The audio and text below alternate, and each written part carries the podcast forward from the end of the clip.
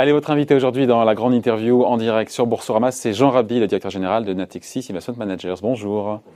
Merci d'être là avec nous. Bon, il s'en est passé des choses entre le moment où on s'est vu, je sais pas quoi, il y a un an et, aujourd'hui. Euh, en préparant l'émission, je me suis dit, mais euh, quand on voit tout l'argent qui a été déversé par les autorités, des tombereaux de milliers, de milliards, de centaines euh, en euros et en dollars, de la part des gouvernements, des plans d'urgence, des plans de soutien, on le voit tous les jours en France et même à l'étranger, euh, les banques centrales, bazooka, mais double XL, d'ailleurs pour ceux qui doutaient qu'elles ont encore des marges de manœuvre, euh, voilà, ça, clôt le débat. On voit quand même un PIB mondial qui va baisser de 6%, d'après ce qu'on entend, 9% en zone euro selon la BCE et 11% en France selon le gouvernement. Et là on se dit, mais qu'est-ce qui se serait passé sans l'action musclée des pouvoirs publics? Écoutez, je pense qu'on a, à la fois, on a deux réactions un peu primitives. Hein. Il y a tout d'abord la réaction à la crise sanitaire, qui est un lockdown un arrêt de la production, un arrêt de la consommation. Évidemment, je généralise, pas exactement cela. Je caricature un peu. Euh, synchronisé à travers le monde hmm. pour une raison sanitaire. Pour sauver des vies, pour sauver des vies. Et en face de cela, effectivement, un, un, programme de soutien, des programmes de soutien, des programmes de stimulus sans précédent, avec une vitesse très, très notable et sans doute beaucoup plus rapide que ce qui a été mis en place au moment de la, grande crise financière de, 2008. Ça, je pense que c'est assez surprenant. Euh, et effectivement, les États ont été rendez-vous d'une crise sans précédent, mais d'une approche sans précédent. Donc, d'un côté comme de l'autre, c'est assez primitif. D'un côté, on ferme, la production, on arrête la consommation. De l'autre côté, eh bien, on soutient les entreprises, on, nationalise en quelque sorte, comme il a été dit ici, les salaires, euh, on apporte un programme de soutien très important en termes de liquidité et de valeur aux actifs risqués, aux marchés financiers. Euh, tout cela dans un but, évidemment, de d'éviter euh, le pire. Et je pense qu'on l'a évité. Bon, après, il y a le rebond. Et c'est le pari qu'ont fait les marchés avec le rebond boursier. Ils ont toujours de l'avance, les marchés c'est que l'activité pourrait repartir beaucoup plus vite. Et hier, on a quand même euh, Jérôme Powell, le président de, la Fed, qui nous dit euh, ça va repartir, mais pas aussi vite que ce que les marchés attendaient, d'où la correction du jour. Oui, mais moi, je pense que ce que je retiens plutôt, c'est qu'on est dans une situation assez paradoxale. Jusqu'à maintenant, on n'a pas changé notre vocabulaire. On parle de récession. Récession, c'est un phénomène cyclique dont la durée est incertaine, dépend d'une surcapacité ou de mauvaises politiques fiscales ou ou autre. Ici, on est dans une situation totalement différente. On a volontairement mis à l'arrêt nos économies. Sauf, que les faire, sauf que les faire repartir, c'est pas la claquement de doigts. Oui, réouvrir, ça ne veut pas dire repartir. Voilà. C'est là, il y a une incertitude sur cet aspect-là des choses, sur la durée de la transition, la durée de, du, du retour à la normale, on va dire ça comme ça. En revanche, le grand paradoxe, c'est que plus votre horizon de temps est lointain, plus vous avez une certitude qu'on aura trouvé une solution à la cause première de cette situation, la crise sanitaire. Effectivement, je pense qu'il est raisonnable de penser, je crois qu'il est raisonnable de penser, je devrais plutôt dire, que l'homme, l'humanité, l'industrie de la santé trouvera une solution, un vaccin, et, ça a été l'historique du, du monde de la santé depuis 150, 200, même 500 ans. Donc moi, je pense que les marchés sont dans cette perspective qu'il y aura une solution sanitaire à une crise sanitaire, et plus votre horizon de temps est lointain, plus vous avez la conviction que cette solution sera trouvée. Et qu'on s'en approche. Et que chaque, jour qui passe... chaque jour, on s'en approche. Logiquement, il y a énormément d'argent qui est investi. Tous les grands groupes pharmaceutiques sont impliqués. Et on voit très bien, le marché réagit à chaque nouvelle à ce niveau-là. Hmm. Parce que ça permet peut-être d'anticiper cette cette durée de transition. L'incertitude, elle, est sur la durée. Hein. Est-ce que c'est 6 mois, 12 mois, 18 mois? Ça, personne ne sait. En revanche, est-ce que c'est 15 ans? Je pense que l'histoire de l'humanité vous démontrerait que absolument pas. Et notamment les phénomènes récents, où est-ce qu'il y a eu des, sujets sanitaires, on a trouvé Donc c'est ce qui justifie, certains disent, voilà, le rebond des marchés, c'est l'action des banques centrales, surtout, voilà, open bar, illimité. Vous vous dites aussi, il y a cette part de, de, liquidité, évidemment, qui sont venus irriguer les circuits financiers, mais il y a aussi cette idée que, que de ce pari des marchés, qu'il y aura un vaccin, et donc, euh, un jour, ce sera derrière nous. Ben moi, j'essaie d'expliquer le comportement des marchés. Je pense que on peut aussi dire, on peut aussi prendre comme approche que à court terme, on peut, on n'est pas à l'abri de déception, on n'est pas à l'abri de situations où que, comme disait, euh, comme vous disiez tout à l'heure, que euh, le Réouverture ne veut pas dire nécessairement repartir, qu'il y aura des distorsions dans les chaînes de production qui feront que peut-être que la production ne sera pas au même niveau de capacité qu'elle était avant pendant un certain temps. Donc il y a une incertitude sur cette durée de transition. Mais qui est pricé aujourd'hui? Alors là, compliqué. Vous avez, vous avez autant d'opinions qu'il y a de gérants. Ouais. Bon, euh, après, effectivement, euh, donc pour vous le rebond, donc pour vous le rebond aujourd'hui, il, se, il est justifié, même si aujourd'hui on voit donc une fois une consolidation, ce rebond boursier est justifié. Écoutez, justifié veut dire quoi? Bah, parce que certains disent, regardez, c'est la pire récession. C'est la pire. Non, mais c'est la pire récession du monde. On parle. Bruno Le Maire a dit hier 800 000 emplois détruits encore en plus dans, le reste de l'année, et on dit waouh, des rebonds boursiers 30-40% euh... Oui, mais c'est la. Vous avez, vous vous dire, c'est la pire récession du monde. Encore un, vocabulaire qui m'apparaît pas adapté à la situation. On a volontairement mis un terme pendant un certain temps à euh, les activités de production. Et maintenant, ça repart. La certitude, c'est... Et la question, c'est est-ce qu'on avait, on n'a pas, on n'aura pas de consommation parce que les gens ont peur ou parce qu'ils ne pouvaient pas consommer? Je pense que si vous regardez ce qui se passe, notamment aux États-Unis... Les gens ont peur de perdre leur emploi? Peut-être. Ben, écoutez, il y en a qui l'ont perdu, hein. Il y a eu, il y a eu des conséquences dramatiques. Hein. Il y a beaucoup de gens qui ont perdu leur emploi. Il y a beaucoup de gens qui se retrouvent dans une situation où est-ce qu'ils ont un fardeau euh, d'endettement important. Je pense notamment aux artisans, aux entrepreneurs, aux petites et moyennes entreprises qui ont le soutien de l'État. Mais, mais d'une certaine façon, il y a aussi une augmentation de l'endettement. Et ça, c'est le défi à terme. Et en tant que gestionnaire d'actifs, ça fera partie de nos préoccupations. Comment canaliser toute cette épargne qui s'est créée au cours des derniers mois tout cet argent qui a été créé par... Les hommes politiques, ils veulent que cet argent soit consommé et pas épargné euh, en vue de la retraite. Hein. Non, je ne parle pas d'épargner, il faut la mhm. réinvestir dans les actifs risqués, les actifs risqués, pour ensuite, évidemment, euh, restructurer les bilans des entreprises qui auront supporté, entre-temps, un endettement important, une augmentation de l'endettement. Après, les marchands peuvent donner le sentiment que la pandémie est derrière. Euh, autant elle reflue en Europe, clairement. autant aux États-Unis, c'est pas si évident. Ça reste, on reste stabilisé avec 1000 morts par jour. Voilà, et, puis c'est la question de, la deuxième vague qui n'est pas pricée, disent certains, par les marchés aujourd'hui. Non, je pense, je pense encore là, je, pense que quand vous dites ça, à quelque part implicitement, vous êtes en train de dire que pour certains, la réponse à la deuxième vague sera la même qu'à la première. Ça, je pense que les marchés vous disent non, ce ne sera pas le cas. Parce qu'on n'en a pas les moyens.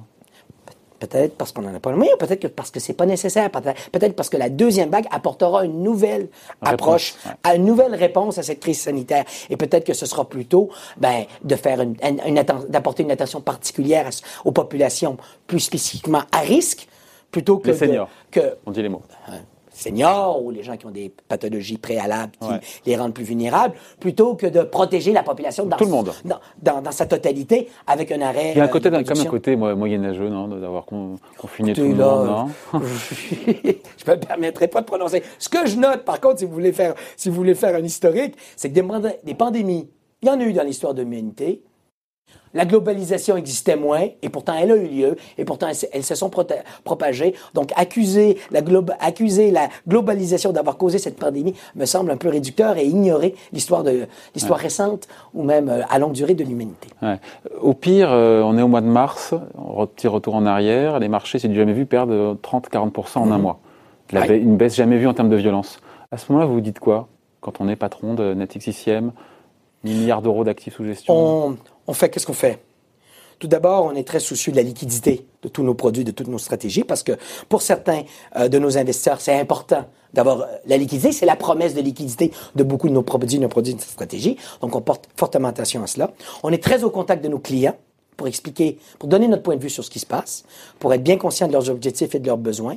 Et donc, on communique beaucoup. Évidemment, et c'est peut-être le préalable que j'aurais dû dire, mais ça a tellement été évoqué que je trouve ça un peu banal aujourd'hui de le dire mais s'adapter au travail à distance avec la rapidité que nous l'avons fait et avec l'efficacité que nous l'avons fait, ça m'a surpris. Hmm. Je n'aurais pas imaginé que nous pouvions faire cela aussi rapidement et avec si peu. Nécessité fait loi, vous connaissez la. Oui, oui, je pense que c'est ça aussi. Puis ça a amené aussi une rapidité de prise de décision qui est presque salutaire. C'est simple pour une organisation, et bon, beaucoup d'organisations se sont retrouvées dans, dans cette situation-là, de, de, de, devoir s'adapter rapidement à des circonstances. Et on reviendra comme avant, on reviendra à la situation d'avant en termes d'organisation, management, ou est-ce qu'il y a des plis qui sont ah, pris Là-dessus, moi, on me fait toujours dire, ou j'entends beaucoup de gens qui disent que le monde d'après sera très différent du monde d'avant. C'est très français, c'est ça Ça me fait un peu sourire. C'est franco-français, ça?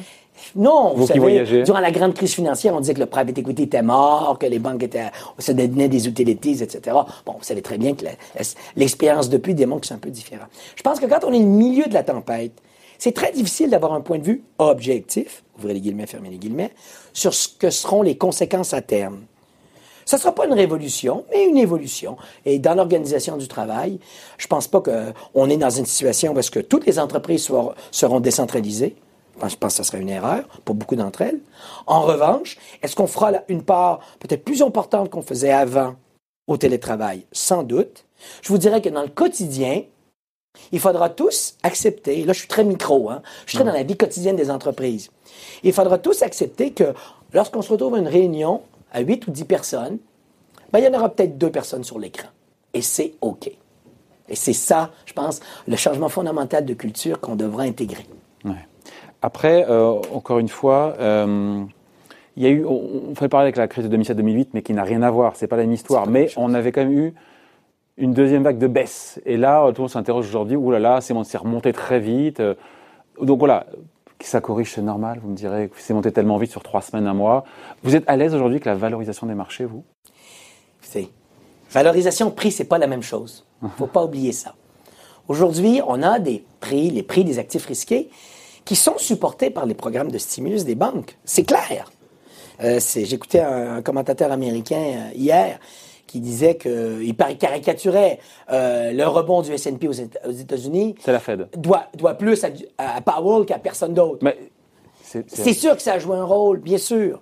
Mais si vous croyez à ce que je disais tout à l'heure, que plus le temps passe, plus on, a, plus on, a, une certitude, eh bien, plus ça se, si vous voulez, cette valorisation qu'on trouve peut-être aujourd'hui élevée.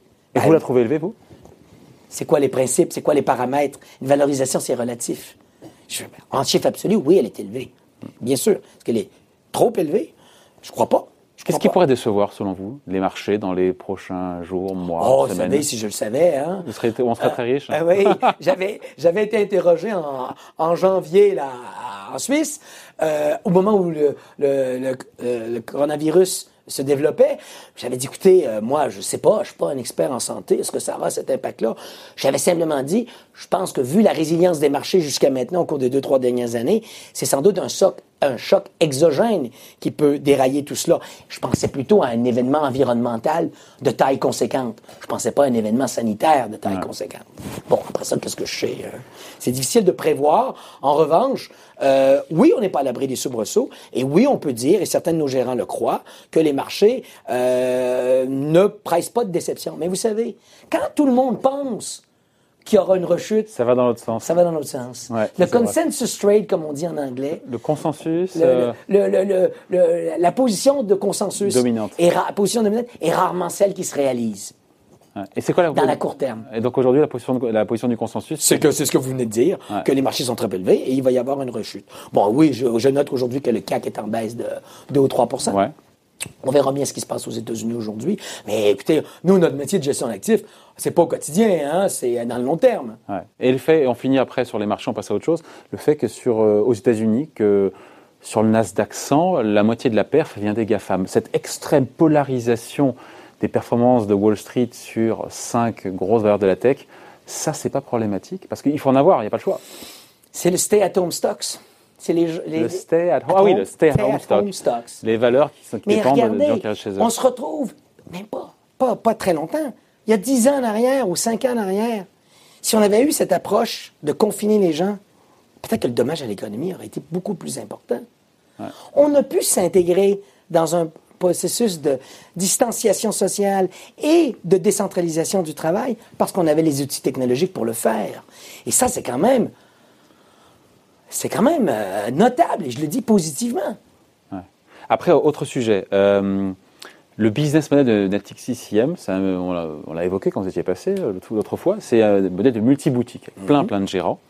en, quoi ce modèle-là, pour vous, montrer sa résilience ou pas d'ailleurs dans, dans, la crise qu'on vit aujourd'hui? Écoutez, je pense que la panoplie des stratégies que nous avons, la grande diversité de nos gérants, grande diversité des classes d'actifs, écoutez, nous donne cette capacité d'avoir un dialogue avec les clients qui soit très ciblé. Parce qu'à quelque part, nous, on ne lead pas avec un produit, comme certains gestionnaires qui sont monoproduits le font. Nous, on a, une approche conseil, une approche solution, parce que dans la besace pour prendre ce terme, de Natexis Il y a une très grande variété de stratégies, que ce soit des marchés cotés, actions obligataires, aux marchés plus spécialisés, à l'alternative côté. Donc cette crise vous renforce dans l'idée que c'est la bonne stratégie Je pense que cette crise Même si, alors j'ai vu les chiffres, à vous de la commenter, hein, des collectes au premier trimestre, ça prend en compte le pire du pire, j'ai envie de dire quasiment, 17 milliards d'euros hors effet marché. On se dit que c'est limité au regard des 1000 milliards ou on se dit que bah, c'est toujours trop dans l'absolu de perdre du pognon, non, du pognon qui s'en va? Non, mais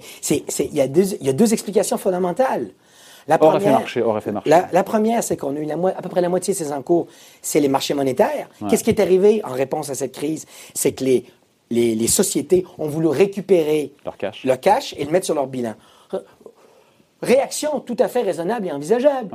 C'est pas, pas de la défiance à l'égard de vos produits ou. Euh, c'est normal. C'est de la saine gestion. On ne sait pas. On, ne connaît pas encore l'étendue des programmes, des les programmes de, support des entreprises, des, des, des, gouvernements auprès des entreprises. On met le cash sur son bilan. Réaction tout à fait normale, envisagée, envisageable et historiquement euh, cohérente. Deuxièmement, on a eu beaucoup de sorties dans les stratégies value. Les stratégies value, c'est quoi? C'est l'automobile, c'est le bancaire. Tous des secteurs qui, ont, qui sont plutôt les reopen stocks. Mm. Les secteurs qui ont souffert beaucoup de la, de, de, la, du confinement et qui, depuis un certain temps, étaient moins en vogue. Notre business model, vous savez, il nous permet de suivre ces cycles. Parce que dans notre business model, on a aussi des gérants qui sont très croissance, qui sont très Amazon, qui sont très euh, Microsoft. On en a dans notre groupe.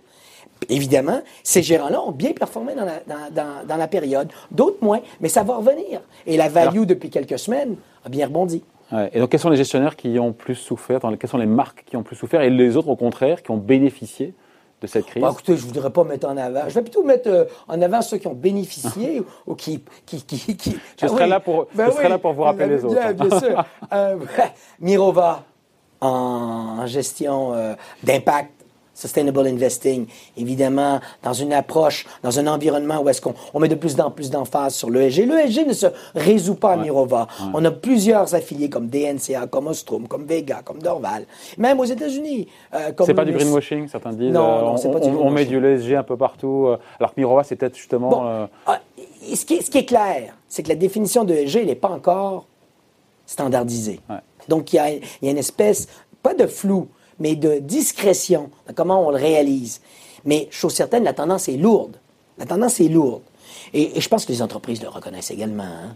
Euh, je pense que tout le monde, dans ce débat aujourd'hui, voit bien que euh, euh, le rôle de l'entreprise, il s'élargit. Il n'est plus uniquement de faire des profits pour les actionnaires. la rémunération des actionnaires, il y a aussi ce qu'on appelle les notions de stakeholders. Et il y a eu toutes les parties prenantes. Il y a les parties prenantes, notion qui est sans doute plus acceptée historiquement en Europe, mais qui l'est maintenant de plus en plus aux États-Unis aussi. donc tout ça se, met en place. Les parties prenantes, les clients, les fournisseurs, les salariés.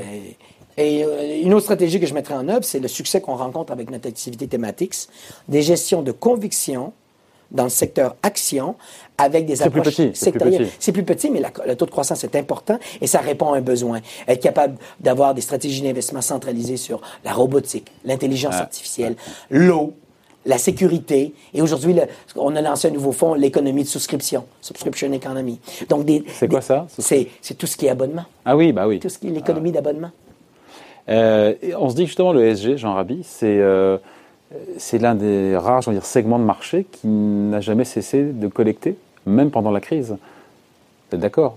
Donc, donc, ça veut dire que le, je dis pas que l'avenir du business est, là, mais voilà, elle n'est pas remise en cause, bien au contraire. Bien au contraire. L'ESG, pour vous, fait preuve de résilience et c'est Bon, écoutez, il faut être aussi, faut, faut faire la part des choses. Certains disent que l'ESG, si l'ESG a bien performé, c'est parce qu'il n'y a pas d'énergie dedans. Ben, c'est ce que, c'est ce que j'allais dire. Vous mettez les mots. Non, mais la tendance de fond Avec pour le pétrole, c'est cassé la gueule. La tendance de fond, pour moi, est claire c'est synonyme aussi de performance. Si vous, si vous êtes une société qui détruisez l'environnement, traitez mal vos employés et avec des conflits d'intérêts dans votre gouvernance partout, je vois il pas pourquoi... Il y en a encore des comme ça. ex je vois pas pourquoi vous penseriez que c'est synonyme de performance ex post facto. Évidemment, le, le, jugement est toujours ex hein.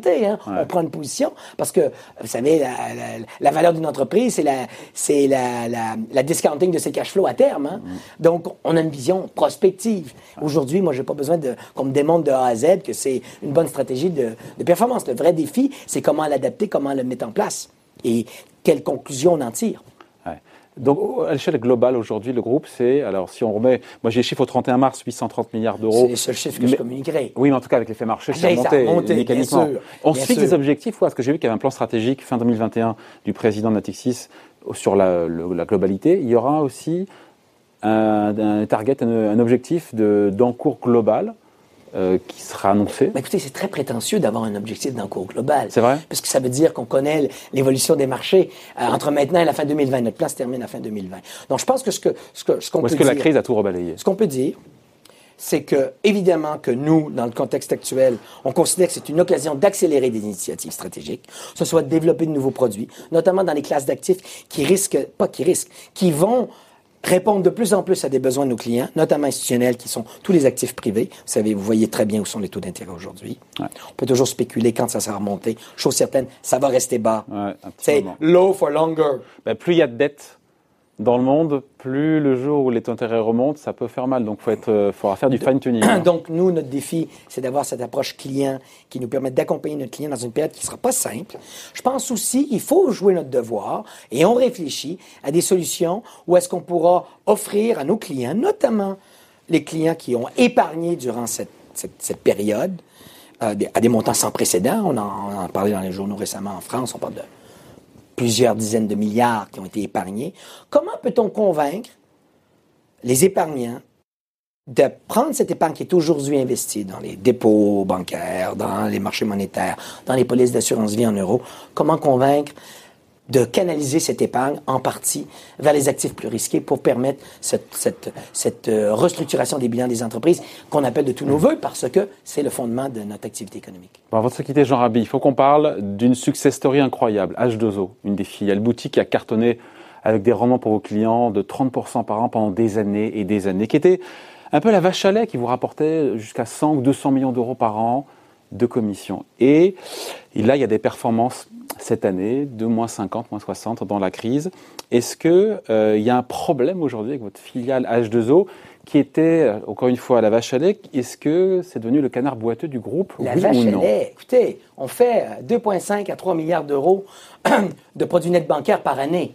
Donc, il faut pas, faut remettre ça en perspective. Deuxièmement, notre business model, il est très varié. ça fait 10%. il, y a des il y a des stratégies qui sont, qui sont peut s'approprier dans un contexte de marché, d'autres moins. On parlait tout à l'heure des stratégies value. Vous savez, vous m'auriez fait la même remarque concernant euh, le poids de Harris Associates aux États-Unis dans notre chiffre d'affaires il y a quelques années.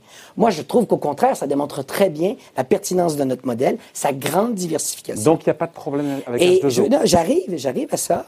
Vous savez, aujourd'hui, on a parlé beaucoup des performances d'H2O, vous venez d'y faire référence, mais qu'est-ce qui, qu'est-ce qui s'est passé? Ils avaient des positions de conviction, comme les investisseurs le souhaitent, dans des stratégies macro. Ils étaient long dette italienne, long secteur bancaire européen.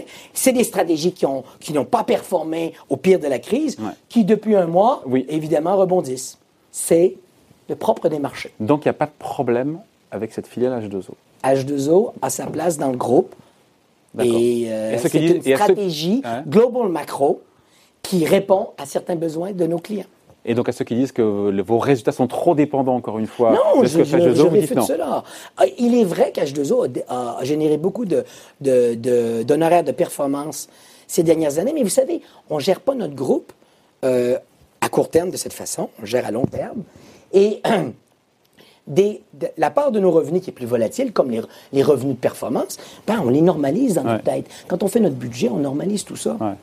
On n'est pas... Euh, donc la machine H2O ne s'enraye pas aujourd'hui. Ben écoutez, elle a eu un revers de performance. L'historique démontre qu'ils savent rebondir. mais c'est en plus, enfin, il y a une part de cohérence. Quand on fait 30% par an pendant 10 ans, il faut bien un jour ou l'autre que cette volatilité, que ce rendement se paye en volatilité c'est pas aberrant euh, théoriquement. Et les investisseurs euh, savent ils suivent, ils suivent, ils sont sortis. Ils, ça donne quoi en termes de, de décollecte Ça donne quoi en termes, de décollecte Il y a eu la décollecte L'important, c'est la confiance qu'ont les épargnants, les investisseurs. La, la majeure partie de la baisse des encours d'H2O est liée à la performance, pas, pas à la décollecte. Bon, voilà. Merci d'avoir été avec nous. On finit là-dessus. Donc, ce que je retiens en tout cas, c'est que, euh, comme les marchés, quelque part, vous êtes quand même positif, pas optimiste, mais en tout cas, il n'y a pas de raison pour vous de sombrer dans... Euh, non, il n'y a pas de raison. je vais plutôt euh, formuler. Il peut y avoir des soubresauts à court terme. On est dans les marchés à long terme.